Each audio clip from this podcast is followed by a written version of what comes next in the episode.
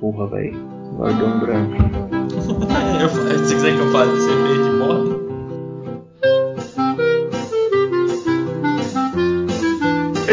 Ensinecast.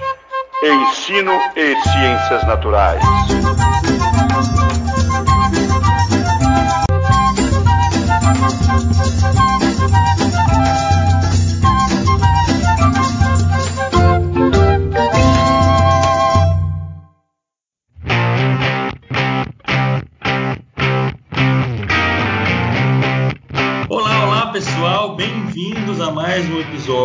Ensinecast para falar muito mais sobre ciência, hoje falando de ecologia, especificamente de ecologia de estradas. E para o episódio de hoje a gente tem um convidado também de terras distantes, o Jefferson Eduardo Miranda, que ele é biólogo, ecólogo, atualmente professor e trabalhou durante o mestrado com ecologia de estradas. Mas um pouco né, sobre essa questão de ecologia de estradas.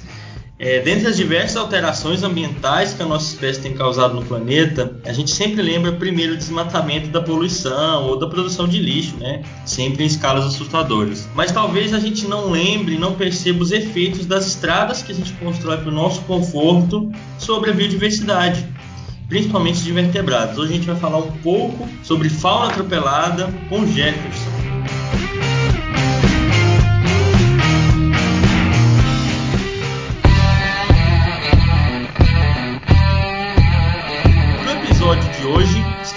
aqui eu, James, é, falando aqui de Jataí pelo Skype, então não se assustem com a qualidade um pouquinho pior da gravação, tá? A gente vai buscar melhorar ao longo do tempo, quem sabe com patrocínio.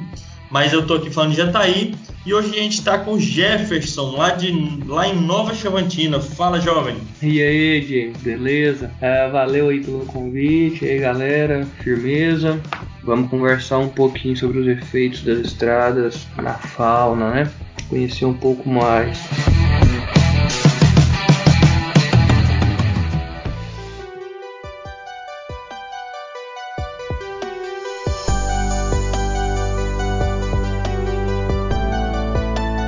Então vamos lá, pessoal, para esse episódio de hoje do Ensinecast para falar sobre fauna atropelada. Estamos eu, James, falando aqui de Jataí, e o Jefferson Eduardo, lá de Chavantina, de Nova Chavantina, no Mato Grosso, para falar um, um pouco para a gente desse tema. Fala aí, Jefferson, tudo beleza? E aí, beleza, galera? Beleza, James? Tudo jóia? Tudo beleza, vamos lá. É, e aí, Jefferson, para a gente começar, como de praxe, conta um pouco para a gente sobre a sua carreira, né? Por que você escolheu biologia, por que, que você escolheu esse mestrado, como é que você chegou até onde você está? Fala um pouco para a gente aí, é, se apresenta para o pessoal. Ah, então, eu desde pequeno, desde ensino médio, fundamental, sempre gostei muito de, de ambiente, de natureza, de fazer trilha, essas coisas, e isso me chamou um pouco para fazer a biologia, porque eu também queria entender como funcionava os mecanismos, funcionava esse processo ambiental, tudo mais, eu tinha curiosidade. E daí eu aproveitei que na minha cidade já tinha o curso de biologia pela UEG e daí tentei o vestibular. Durante o curso, até então quando eu entrei, que eu não tinha certeza do que eu queria, eu comecei a ir atrás de, de, de estágio não remunerado, de participação de, de projeto como voluntário. E meu primeiro trabalho foi com, com morcegos, no primeiro ano de faculdade. Eu dei um pessoal a trabalhar com levantamento de, de fauna, trabalhando com morcego. E daí então fui trabalhando, trabalhei com mamíferos, que foi até o tema do meu TCC, e aí eu me interessei durante a faculdade por processos ecológicos e conservação ambiental. E por isso eu resolvi Bacana. tentar o mestrado em ecologia e conservação. E aí eu escolhi, eu optei por, por locais que eram próximos, né, de, de casa, que não eram muito longe, então aqui foi onde eu tentei, passei, tentei alguns lugares como o FG também, e daí eu fiquei em Chavantina, na estadual do Mato Grosso. Bacana. Pois é, e, e durante esse tempo de, de mestrado você trabalhou basicamente com fauna atropelada, né? Conta pra gente aí como é que essas. como é que foi o seu trabalho, mas primeiro como é que as estradas né, afetam essa biodiversidade. É, pois é, então, quando eu fui entrar, eu tive a chance de trabalhar, eu queria trabalhar com, com mamífero e tive a chance de trabalhar com a fauna atropelada. Queria envolver a, a mastofauna, que eu trabalhei com um projeto do professor Fabiano Melo, que, é da, que era na época da UFG de Jataí. Hoje, se não me engano, ele está em Minas, E aí acabou que o professor Ricardo Medos, aqui da, da Unemate, né, porque ele estava aqui, hoje, se não me engano, está em Cáceres. É, então os dois que me orientaram. Orientou, o outro foi co-orientador. Uhum. Porque a gente trabalhou para entender um pouco dessa interação do, do, dos atropelamentos e relacionar isso com a paisagem. Tentou relacionar com a paisagem, com a influência. Uhum. Então a gente fala, por exemplo, de, de estrada, o pessoal não tem a noção do, do, do, do, impacto que causa. Quando a gente fala de fauna atropelada, a gente está falando só daquele efeito que é o mais fácil de ver, né, James? Uhum. Por exemplo, a gente tem uma série de efeitos, como efeito de borda, a gente tem fragmentação de hábitat, que nem sempre a gente consegue ver nitidamente, a gente consegue, quem é da área consegue perceber, entender isso daí, mas a população de modo geral, quando fala de estrada, o que percebe é o bicho atropelado ali. Uhum. E isso é tem, é, isso tem uma, uma série de, de, implicações, por exemplo, porque quando você fala de fauna atropelada, não é só você estudar o, o bichinho que está morrendo. Eu penso diferente, porque tem que entender também, porque quando se atropela um bicho, não é só o bicho que tem risco, tem risco a população também. Então tem os dois lados da, do, do problema, né? Uhum. E sempre é. o pessoal consegue enxergar isso daí. Então, apesar de a gente ter um, um avanço quando chega uma rodovia pavimentada ou quando abre uma estrada para uma certa região, a gente tem um avanço porque facilita o acesso. Por outro lado, a gente tem alguns outros problemas. Então, fragmentação de habitat, isso aí vai gerar isolamento de populações, gera ruído e que atrapalha a reprodução de algumas espécies, principalmente espécies que dependem de, de, de emissão sonora, né, para poder acasalar, reproduzir. Ah, bacana.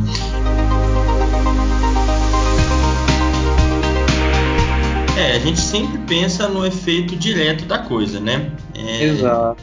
É, mas essas estradas que a gente faz para o nosso conforto, para transportar os produtos que a gente produz, a, seja da, da agricultura ou da indústria, para a gente viajar, passear mesmo, elas têm diversas interferências na biodiversidade, né? E você falou um pouco dessa fragmentação, né? Muita gente vai se perguntar o que é fragmentação, o que é efeito de, de borda. Você poderia explicar para a gente um pouco esses dois temas? Então, James, a gente quando tem, por exemplo, um habitat, a gente tem uma, uma floresta, por exemplo, uma área vegetada, e que a estrada corta ela, ela vai fragmentar. Então, ela vai fragmentar aquela floresta, aquele ambiente que estava intacto em dois, por exemplo. Uhum. Então, você está fragmentando. Quando você fragmenta, você divide essa paisagem, você consegue criar mais borda. Então, antes você tinha um grande fragmento, agora você tem dois e você aumentou o contato da parte externa do, do, do fragmento com área antrópica, com área alterada. E esse efeito ele tem alguns problemas. Então essa, essa fragmentação que vai aumentar a borda tem, por exemplo, efeito em espécies que são mais sensíveis, porque a borda ela vai ficar mais degradada ela vai sofrer no caso de estradas, por exemplo, com maior quantidade de ruído e uhum. espécies que viviam antes ali, elas tendem a ir para o interior do fragmento, para o interior daquela mata, daquela, daquela floresta que tinha ali, daquele habitat que tinha ali. Uhum. Então isso é. vai atrapalhar também o processo ecológico, a produção e tudo mais. Uhum. E no caso da, da, da, da botânica, né, para as populações de plantas, esse efeito de borda é muito importante porque ele muda a estrutura das beiradas, né? Vamos ser bem sinceros, da beira, das beiras das florestas, né? Então, quando você vai, no, sei lá, quem estiver ouvindo isso aqui vai para uma fazenda e ele vai andar no mato, quando ele começa a entrar no mato, ele tem uma forma. Você observa ali tem muito cipó, as árvores são diferentes. Quando você vai entrando mais dentro do mato, ele vai mudando em geral, né? Então, esse lugar que fica mais próximo das beiras do, da, da, das, das, matas, eles têm uma, diversidade diferente porque lá venta muito mais, é muito mais seco e lá vão viver determinadas espécies que não vão viver no centro, né, espécies de plantas. Isso muda toda a biodiversidade até de animais, porque é um lugar com uma, um sistema, uma borda bem diferente, né? Ela não, ela não protege tanto certos animais, ela muda essa questão até de do próprio ambiente de ruídos, Isso, né? Que você tem até tem até trabalhos que fazem essa, essa comparação, né? é, em relação ao borda interior do, do fragmento, qual que é a composição florística, a composição faunística. Nesse sentido, tem trabalhos em relação à ecologia de estradas que, que fazem algo parecido. Eles analisam numa seção da rodovia quais são os, os bichos que são encontrados atropelados ali. E uhum. escolhem, escolhem sítios é, às margens da rodovia para poder analisar. Então, a, a 10, até 10 metros da rodovia a gente encontra algo mais semelhante com o que está atropelado ou não. Ah, de 10 uhum. a 20 metros, de 20 a 50 metros qual é a uhum. composição? Uhum. Se a composição muda em relação ao que está sendo encontrado atropelado na rodovia, hum, tem alguns trabalhos nesse sentido também, sim. Então eles estudam também o que está ali nas proximidades para ver se o que está sendo atropelado corresponde. Isso, inclusive é, um, inclusive é uma coisa muito importante, é entender como que, que a população, a margem ali, né, como que, que eles estão é, interagindo, tá, como está funcionando o, o, o ambiente em torno das rodovias. Isso aí é importante pra caramba. É, então é legal a gente ressaltar aqui, mesmo que a gente tenha a fauna atropelada, que é um impacto direto da, de, dessas rodovias, a gente também tem outros efeitos, que é o efeito de fragmentar, e fragmentar causa efeito de borda, causa um, é um próprio para algumas espécies a estrada é um limite geográfico, né? Até anfíbios alguns não, não passam a estrada de um, sei lá, de onde a gente coloca uma ponte, né? Anfíbio que está ligado aí muitas vezes a áreas úmidas. Então são limites geográficos para algumas espécies, coisa que a gente não percebe. O que a gente percebe mesmo é que está morto ali, atropelado, a gente fica até meio ressentido, mas de modo geral a gente não percebe a, a dimensão do impacto disso. Né? Exato, porque a gente percebe o que é mais fácil visualizado, né? Uhum. Ainda tem, nesse sentido, a gente tem, por exemplo, James, é efeito da questão química, né? Da parte química que eles usam no, no, uhum. no asfalto, o quanto isso vai interferir. Hum, quanto isso quanto isso interfere, por exemplo, os corpos hídricos que cortam as, as rodovias. É, porque tudo vai para os rios, né? Então a Exato. própria borracha que vai desgastando dos pneus, Exato. o asfalto que vai desgastando, é bacana. Essas coisas nem é, eu tava lembrando agora. É uma série de, de, de, de, problemas que o pessoal não, não percebe. E aí eu tava até olhando essa semana saiu uma, uma notícia que tem um, um, projeto de lei que elimina a exigência de licenciamento ambiental para estrada, cara. Uhum. Então você pensa toda aquele aquela análise, ver o que tem ali, o que pode perder, como vai afetar, o pessoal quer acabar com isso, acabar uhum. com o licenciamento da estrada. E aí e entra naquela outra questão, a gente está perdendo, quando a gente fala disso de perder fauna, eu lembro da questão de serviço, né? Qual serviço que a gente está perdendo? Uhum. Eu, eu já presenciei durante coleta de, de campo, o carro jogar o carro, o cara jogar o carro para cima de serpente. Uhum. A gente parou o carro para tentar pegar e tirar.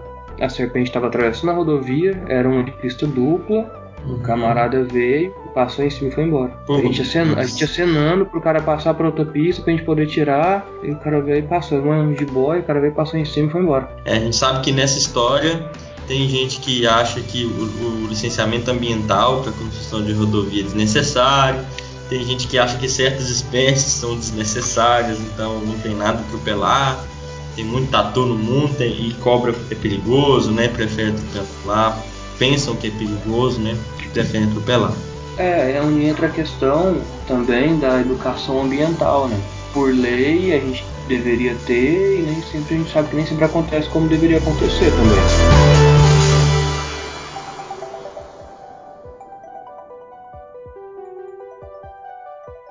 Mas beleza, vamos lá. Agora sobre o seu trabalho, conta pra gente como é que foi o seu trabalho, sua coleta de dados, um pouco desse trabalho de um ecólogo de estradas? Cara, então, a gente coletou durante um ano, em 2014, na região de Jataí, no sudoeste goiano. E foi uma área considerável, a gente saía de Jataí e fazia, sempre saindo de Jataí, sentido Aporé, Itajá, Doverlândia, Acreúna e Portelândia. Então, todas então, essas estradas é, aqui vocês andavam Isso, era essas cinco rotas. A gente andava em uma velocidade média de 60 por hora. A gente até queria ter andado a uma velocidade menor, porque é mais fácil de visualizar os bichos, mais fácil de parar e tudo mais.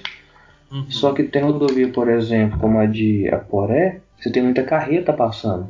Então, se andar muito devagar, você coloca a vida em risco de quem tá, tá junto com você no carro, porque sempre ia um motorista, eu e mais um acompanhante. Então, era dois caras para observar, cada um um, um lado da estrada, uhum. e um motorista para dirigir. E como não tinha nem acostamento, tanto essa de, de, de Aporé, por exemplo, como uns trechos para Doverlândia e alguns trechos para Itajá. Então gente, ah, vamos a velocidade média de 60 por hora para não ter problema, para a gente conseguir visualizar e parar, e também para não colocar a vida do pessoal em risco. É bacana. Então, é, então vocês trabalharam aqui em diversas estradas do sudoeste goiano, né? E de modo geral, quais espécies você encontrou é, atropeladas com mais frequência? Né? Você trabalhou principalmente com, é, basicamente com vertebrados, né? Que eu acho que outros grupos é até um pouco mais complicado, mas quais espécies que você encontrou com maior frequência? É, então, cara, o que a gente mais encontrou, um grupo maior, foram os mamíferos.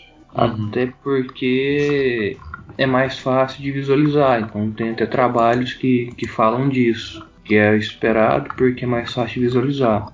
E que às vezes o pessoal até fala que às vezes você subestima a quantidade de, de anfíbio. Uhum. Porque é bicho que você não consegue visualizar fácil, né? É uhum. bicho que, quando está é, atropelado, rapidamente pode ser removido por carniceiro. Foram mais de 800 mamíferos atropelados durante um ano. Uhum. É, ao todo, do trabalho total, foram mais de 1.100 indivíduos é, então, mamíferos foi, foi, foi destacou, o grupo destacou, seguido de aves, répteis e anfíbios. Anfíbios foram só nove, cara. É, hum. Foi bem pouco. E ao todo, totalizando tudo, juntando tudo em um bolo só, foram 87 espécies registradas. Caraca, 87 é espécies. É muita coisa. É muita coisa. O bicho mais encontrado foi o Tatupeba, seguido do, do Lobim, né? Uhum. Depois veio o Bandeira, o Tamanduá-Mirim e em quinto foi a Siriema. É, se a gente for parar pra pensar, quando alguém fala, por exemplo, o James, que viu o bicho atropelado, geralmente é o Tamanduá ou o Lobim, né? Uhum. Às vezes eles comentam muito da, da, da Siriema também. Mas então pensa o Tatu, que é um bicho menor, você quase não vê. O Tamanduá Mirim, você quase não vê. Lembro que a gente encontrou muito o mão pelada, né? Que o pessoal chama às vezes de guaxinim. Uhum, bacana. É, é legal que até falar porque é uma questão de percepção, né? A gente costuma pensar, ah, o bicho que mais é atropelado é tamanduá, mas na verdade talvez seja o que a gente mais observa, o que é bem maior. Exato. E esses menores a gente não vê com. às vezes não dá pra ver, passa rápido, né? É, é onde entra aquela questão, né? O que o pessoal percebe é o que eles conseguem visualizar com mais facilidade. E de modo geral a gente encontra mais mamíferos e aves, né? Que eles, deve, é eles têm uma mobilidade maior, né? É, o lance também é o, o tamanho corporal, né? Influencia também. É, e de modo geral, dessas espécies que você encontrou, você chegou a encontrar algum ferido? Sempre estavam.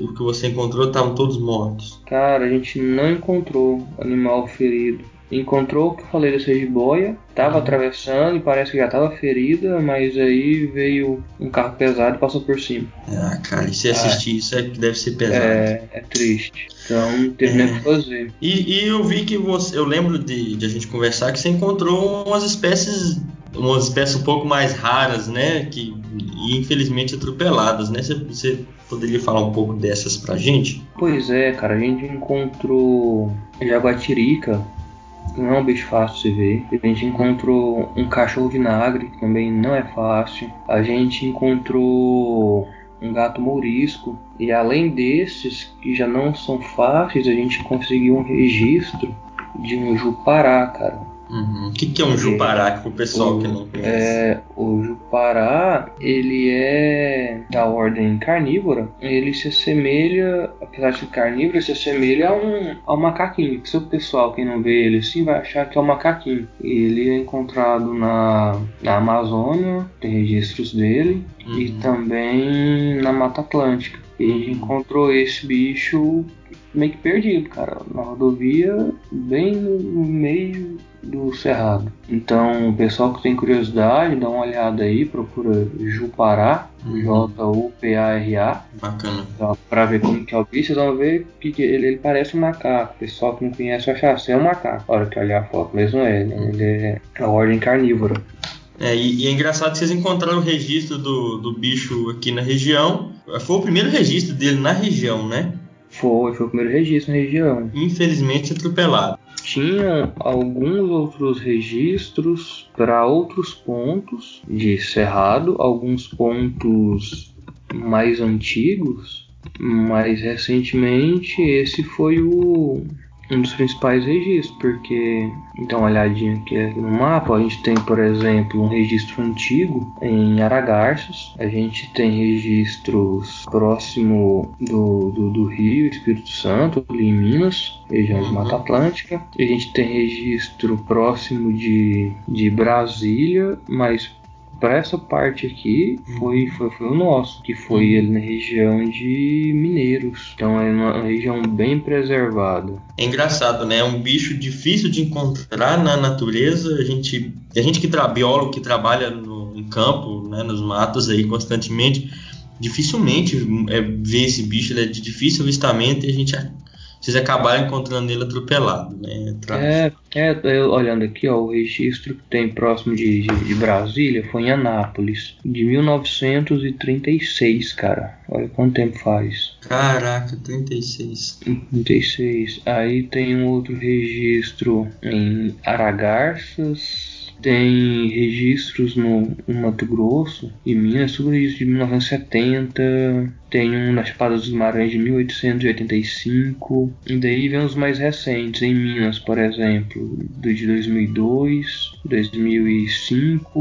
O nosso deu uma, deu uma ampliada, meio que uma confirmada também. O bicho realmente pode acontecer em área preservada, né? Que o pessoal quer, quer ver. Ah, será que realmente foi, foi um acaso? O bicho está usando, por exemplo, essas matas de galeria. E aí o pessoal tá tentando trabalhar para responder isso daí, né? Mas se a gente for parar para pensar, por exemplo, o que eu acho interessante da fauna atropelada é que ela é relativamente é barato se trabalhar com fauna atropelada e ele te dá uhum. uma noção daquilo que você pode encontrar na região. Uhum, é, uma amostragem, né? É, você tem uma noção, ah, tem uma noção, pelo menos no geral, por cima do que eu posso encontrar. É bacana, eu eu vi aqui no seu trabalho, né? Eu vou deixar os, os traba seus trabalhos todos disponíveis no post do episódio para quem quiser ver depois. São trabalhos muito bacanas, tá? Para quem quiser dar uma olhada. E é legal a gente perceber que você estudou no sudoeste goiano isso, que é uma área de produção agrícola. É, aqui a gente é uma das regiões de maior produção do Brasil e aí a gente tem muita carreta para transportar isso tudo e eu acho que acho que isso piora um pouco o cenário, né? Deixa eu te falar, dessa região que você estudou, você encontrou assim pontos que tinham mais bichos atropelados ou eles estavam bem distribuídos ao longo das rodovias? É, então, foi o que a gente fez no segundo capítulo. A gente analisou como que esses bichos estão distribuídos ao longo da rodovia. Uhum. Porque num licenciamento, por exemplo, será que compensa o cara jogar tudo dentro de um bolo só e fazer uma análise e falar, ah, tem tal tal ponto que tem mais bicho atropelado, vamos montar medida com passagem de fauna, colocar placa só aqui. Esse seria né, o que o pessoal mais conhece, mas redutor de velocidade, por exemplo, é uma boa também. Então a gente analisou tudo, colocou tudo, tudo em um bolo só, James. Ah, vamos colocar tudo em um bolo só e vamos ver como que vai estar tá distribuído. E a gente analisou uhum. assim, ah, a gente encontrou os pontos onde os bichos estão agrupados, os bichos atropelados estavam agrupados. Uhum. Daí a gente fez uma análise depois considerando só mamífero, considerando só ave e uhum. fez uma considerando só o bicho mais atropelado em cada rodovia. Então, para quatro rodovias foi o Tatupeba e para uma foi o Lobinho. A gente fez essa análise e aí a gente é, viu que muda, a distribuição muda. Então nem sempre você pode jogar tudo em um bolo só. Uhum. Nem sempre você pode colocar tudo aí, pronto, é isso e, acabou. E aí quem está escutando pergunta, ah, você não falou de anfíbio, não falou de réptil. Como a gente teve um baixo número de anfíbio e de réptil, a gente achou melhor nem jogar isso na análise. Porque como é um valor muito baixo, ele poderia não mostrar a realidade. Poderia mascarar o que realmente estava acontecendo, entendeu? Uhum. Então a gente trabalhou tirando eles da análise para não encontrar um, um, falso padrão, um falso resultado. Uhum. É bacana. É, a gente É. viu, por exemplo, que é, é diferente onde morre mamífero e ave. Então, se joga num bolo só, você vai estar desconsiderando esses dois. Em Uhum. alguns casos, o bicho mais atropelado ele pode influenciar dependendo da quantidade. Então, tudo isso influencia. An- analisar separado. Uhum. O ideal seria, poderia ser por grupo. E aí, até uma sugestão que a gente deu e não chegou a fazer. Ah, será que se a gente analisasse, por exemplo, por comportamento, por exemplo, carnívoros faz uma análise, herbívoros faz outra análise, Uhum. por aí vai. Será como que ficaria? É, eu vi aqui no seu trabalho que tem alguma. Em cada rodovia dessa tem hotspots, né, desses animais, né? Eu não sei se vocês fizeram isso, mas vocês fizeram uma- alguma análise dos entornos desses hotspots, se a- onde tem mais bicho atropelado, tá, ele tá, essa- esses pontos de maior atropelamento estão ligados a áreas mais preservadas, com maior número de áreas naturais?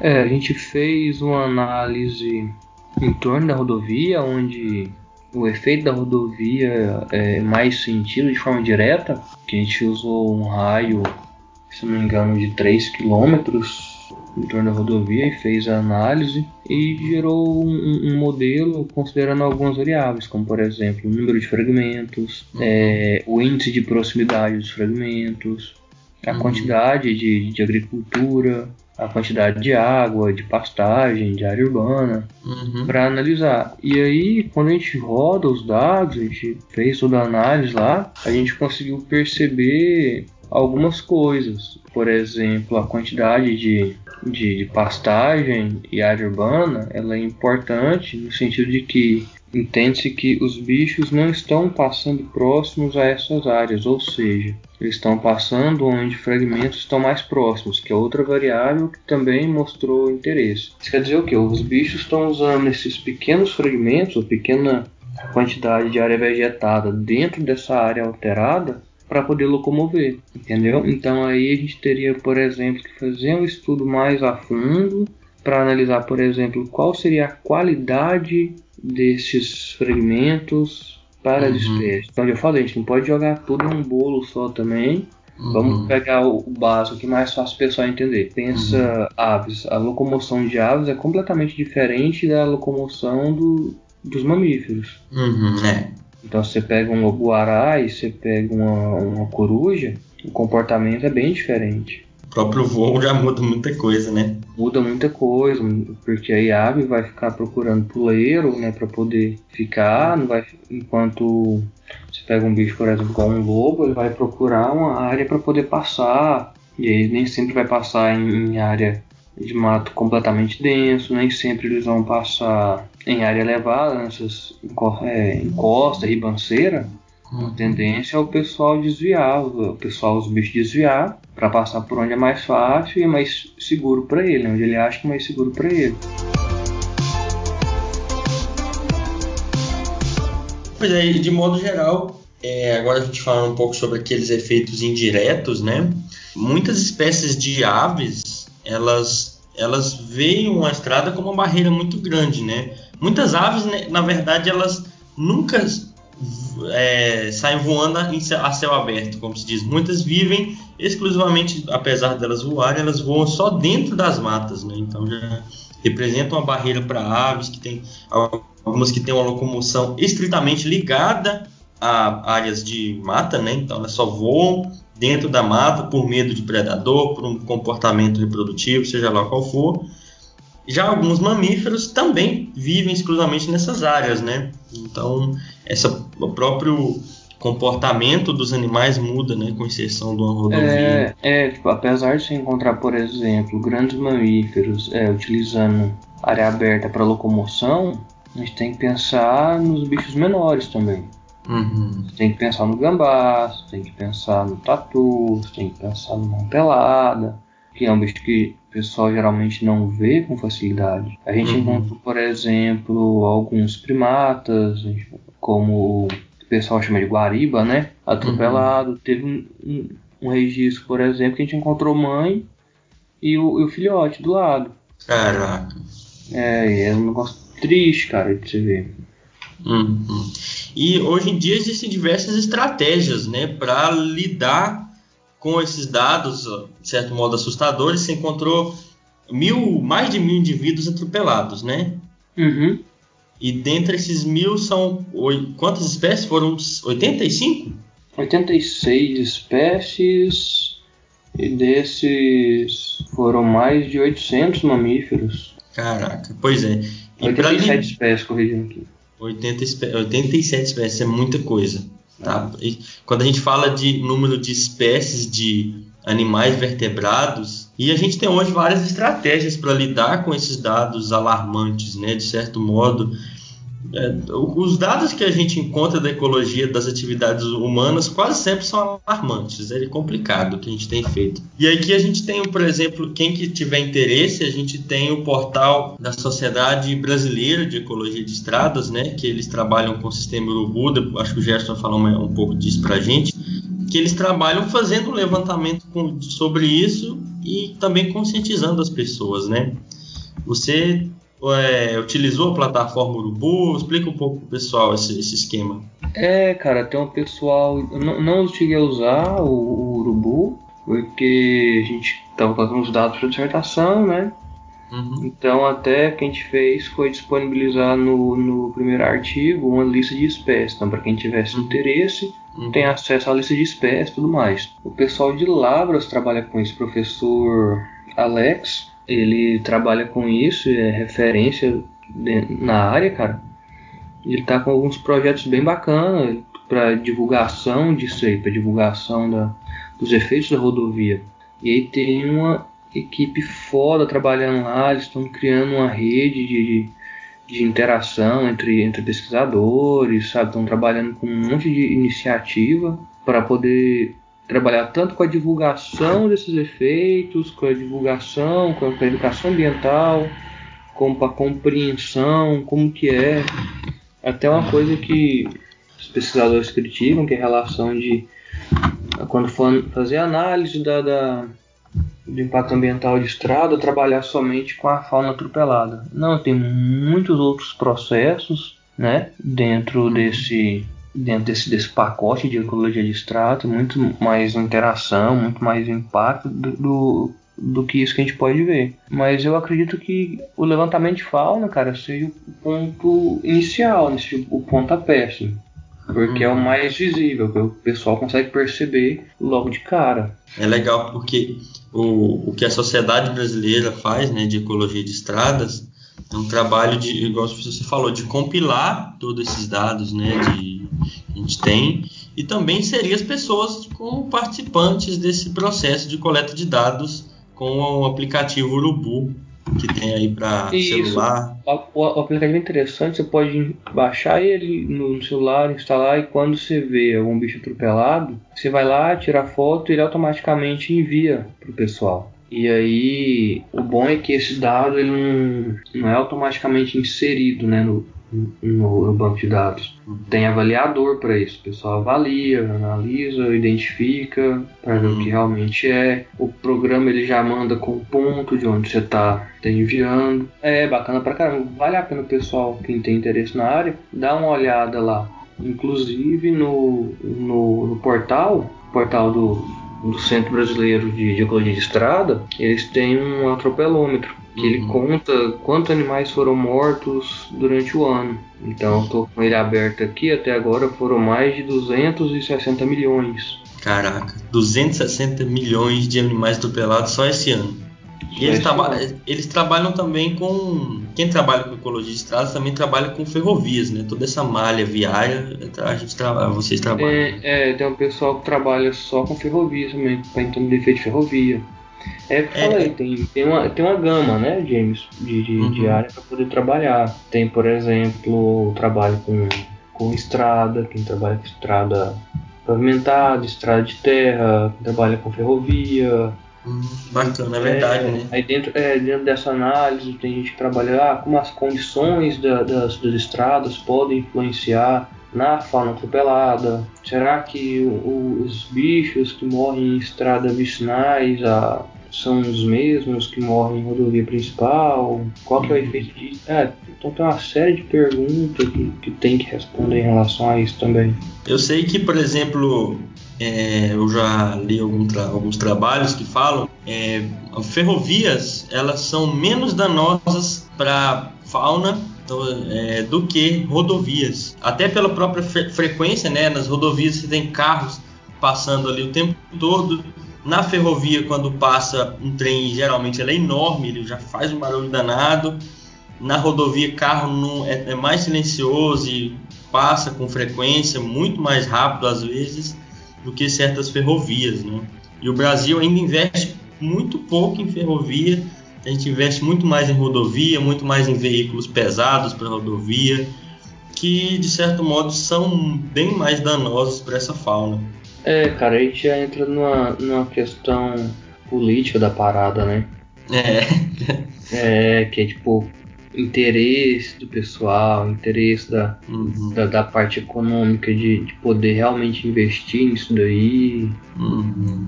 É o que a gente pode afirmar com certeza é que rodovias são muito danosas, né, para essa diversidade de espécies de vertebrados. Para muitas espécies é, é um risco enorme, James, enorme. A gente uhum. tem até é, alguns trabalhos, por exemplo, com tamanduá e tal. E aí a gente vê que, cara, tem até um projeto com, com os tamanduás no Mato Grosso do Sul. Não vou lembrar o nome agora, que eles trabalham com tamanduás atropelados, fazem um monitoramento. Uhum. Não, beleza, eu coloco no link, você me manda, eu coloco no link do uhum. episódio. Achei. Projeto Bandeiras e Rodovias. Ok, ok, pessoal. Então agora indo pro final do episódio, como sempre aquelas dicas, né, de leituras, quase sempre relacionadas à divulgação científica. É, a minha recomendação de hoje até tem um pouco a ver com o nosso episódio sobre os biomas. É o livro A Ferro e Fogo, um livro muito bom. Não é a música do Zé de Camargo e Luciano, é o livro, tá? Que é um livro do Warren Dean, eu vou deixar o link dele, a foto dele no post do episódio, que é um livro que conta a história e a, e a devastação da Mata Atlântica brasileira. Um pouco da relação da ecologia da Mata Atlântica com a ocupação humana que aconteceu desde os indígenas. É um livro muito bom que ele faz um paralelo muito bacana entre a história é, do Brasil e o que, que essa história do Brasil de colonização causou na Mata Atlântica de efeitos ambientais. Ok, e você, Jefferson? Quais são as, qual é a sua dica para nós hoje? Olha, cara, um livro que marcou bastante e que eu sugiro a leitura é O Mundo Assombrado pelos Demônios, do Carl Sagan. Uhum. E um que eu li recentemente, que vale a pena o pessoal dar uma olhada para quem tem curiosidade, que já é numa outra área, não pega essa área da biologia nossa, que é Origens, do Neil deGrasse Tyson. Cara, é muito bom, linguagem bem simples uhum. para quem tem curiosidade sobre origem do universo, evolução cósmica. É muito bom, muito bom. Uhum. É, eu Mundo Assombrado pelos Demônios, acho que o pessoal de casa deve ler, porque é a terceira vez que ele é recomendado nesse podcast. Não, cara, ele, é, ele, é muito, ele, é, ele é muito bom. Nossa, cara, que livro. Ele é um livro muito bom. Ele te, te tira da caverna. É, agora, tem dois, dois documentários, são ótimos, cara, que é pro pessoal poder assistir, para quem não é muito de leitura e tal, é mais visual, que é Ser Tão Velho Cerrado, É muito uhum. bom, que é recente agora. E tem um outro, esse outro está até disponível no YouTube, que é A Lei da Água. A hum, Lei, a lei né, da, da Água. É muito bom também, que fala sobre as mudanças que tiveram aquela vez no, no Código Florestal e tudo mais. É bacana pra caramba. Eu vou deixar tudo isso disponível no, no post do episódio, junto com os trabalhos do Jefferson, pessoal. Bem, então é isso. Eu acho que acho que a gente conseguiu falar bastante, né? Começar a falar do tema de ecologia de estradas. A gente vai voltar aqui, com certeza espero o Jefferson de novo. A gente já está combinando um episódio em conjunto com o Eduardo também, né? E a gente volta provavelmente para outro episódio, né, Jefferson? Opa, tamo aí, cara. Precisar, só dar o uhum. grito. Bora ajudar essa galera aí. Uhum. Então é isso aí, gente. Muito obrigado, Jefferson. Obrigado ao pessoal que está ouvindo a gente. E a gente volta aí para outros episódios hum, para falar muito mais sobre ciência e ecologia. Valeu, Jefferson. Valeu, Yamijin. Valeu, pessoal. Até.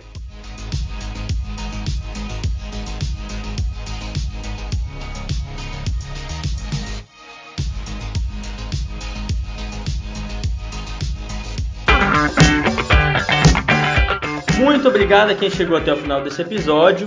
Se alguém tiver críticas, sugestões, dúvidas ou outros comentários que não depreciativos, a gente precisa muito do seu apoio porque esse podcast está começando agora e a gente precisa crescer bastante ainda. Para isso a gente precisa de vocês.